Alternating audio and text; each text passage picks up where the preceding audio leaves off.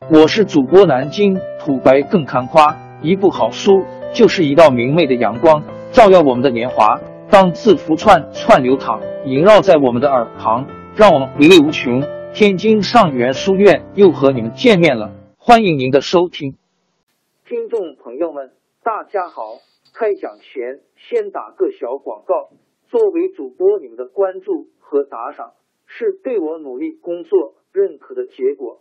谢谢听众，天津上元书院、南京土白更堪夸主播最新专辑《平化祖国华夏上下五千年》终于上线了，一部宏伟巨作。我们的祖先以伟大的创造力、强大的生命力和巨大的凝聚力，世世代代繁衍生息，历尽磨难，从远古走到现在，从蒙昧走向文明。全书共计两百八十三回。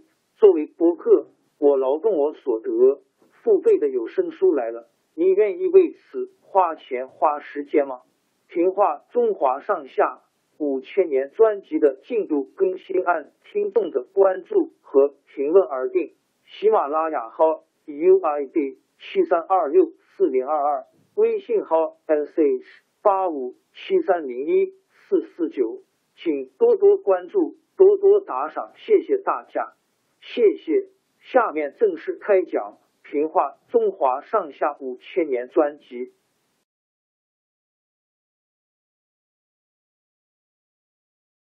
明朝五十万大军在土木堡全线崩溃，消息传到北京，太后和皇后急得哭哭啼啼，从宫里内库检出大量金银珍宝。绫罗绸缎，偷偷派太监带着财宝去寻找瓦剌军，想把英宗赎回来。结果当然是毫无希望。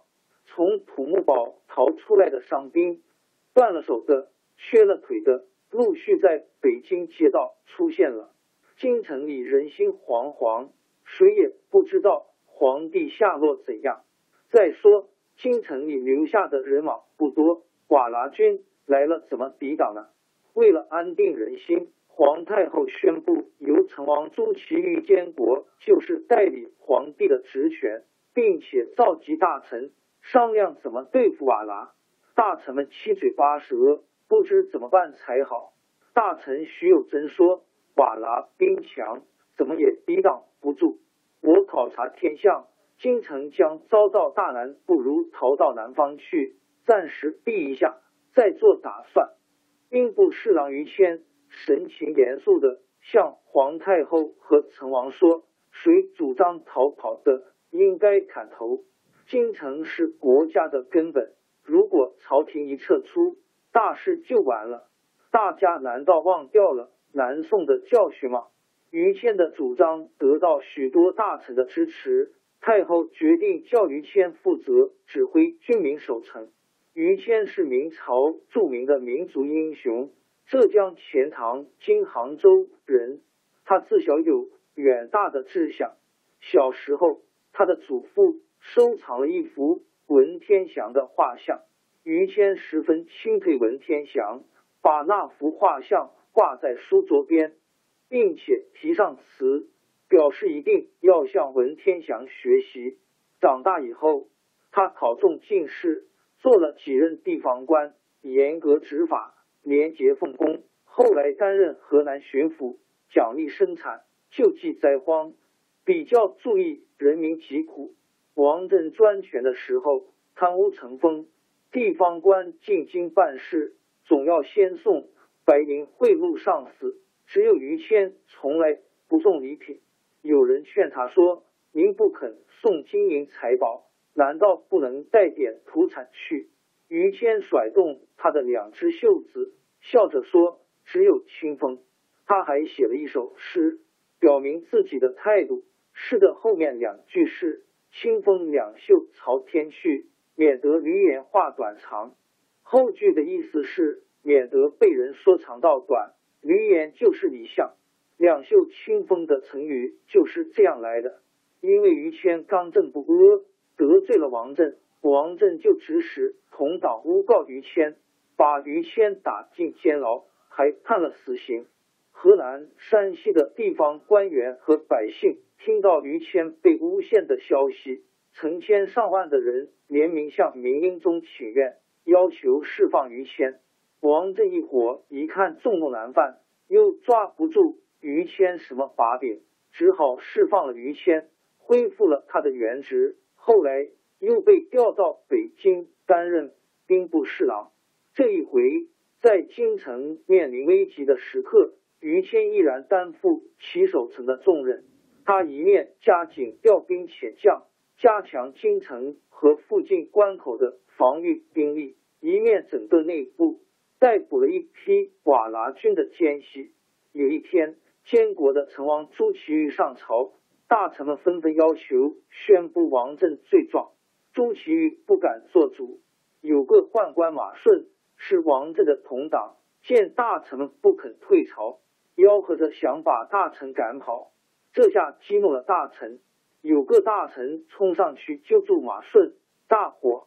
a f r e e 等于线下点，mutarget 等于下划线，blank 大于仙侠处挥剪斗盘撸捅牙芒吃歪懒树，br 大于朱祁钰见到朝堂大乱，想躲进内宫，于谦拦住他说。王振是这次战争失败的罪魁祸首，不承办不能平民愤。陛下只要宣布王振罪状，大臣们就心安了。朱祁钰听了于谦的话，下令抄了王振的家，承办了一些王振的同党，人心渐渐安定下来。瓦剌首领也先俘虏了明英宗，没把他杀死，却挟持着英宗当人质。不断骚扰边境，看来京城里没有皇帝不好办。于谦等大臣请太后正式宣布让朱祁钰做皇帝，被俘虏的明英宗改称太上皇，朱祁钰这才即位称帝。这就是明代宗，又叫景帝。也先知道明朝决心抵抗瓦剌，就以宋明英宗回朝为借口，大举进犯北京。这一年十月，瓦剌军很快打到北京城下，在西直门外扎下营寨。于谦立刻召集将领商量对策。大将石亨认为明军兵力弱，主张把军队撤进城里，然后把各道城门关闭起来防守。日子一久，也许瓦剌会自动退兵。于谦说：“敌人这样嚣张，如果我们向他们示弱。”只会助长他们的气焰。我们一定要主动出兵，给他们一个迎头痛击。接着，他分派将领带兵出城，在京城九门外摆开阵势。于谦在城外把各路人马布置好后，他亲自率领一支人马驻守在德胜门外，叫城里的守将把城门全部关闭起来，表示有进无退的决心，并且下了一道军令。将领上阵，丢了队伍带头后退的就斩将领；兵士不听将领指挥临阵脱逃的，由后队将士督斩。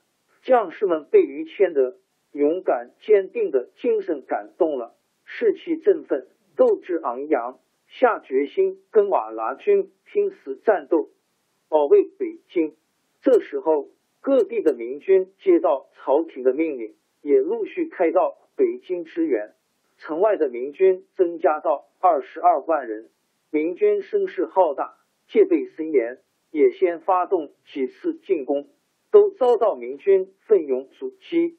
城外的百姓也配合明军，跳上屋顶墙头，用砖瓦投掷敌人。经过五天的激战，瓦剌军死伤惨重，也先遭到严重损失，又怕退路被明军截断。不敢再战，就带着明英宗和残兵败将撤退。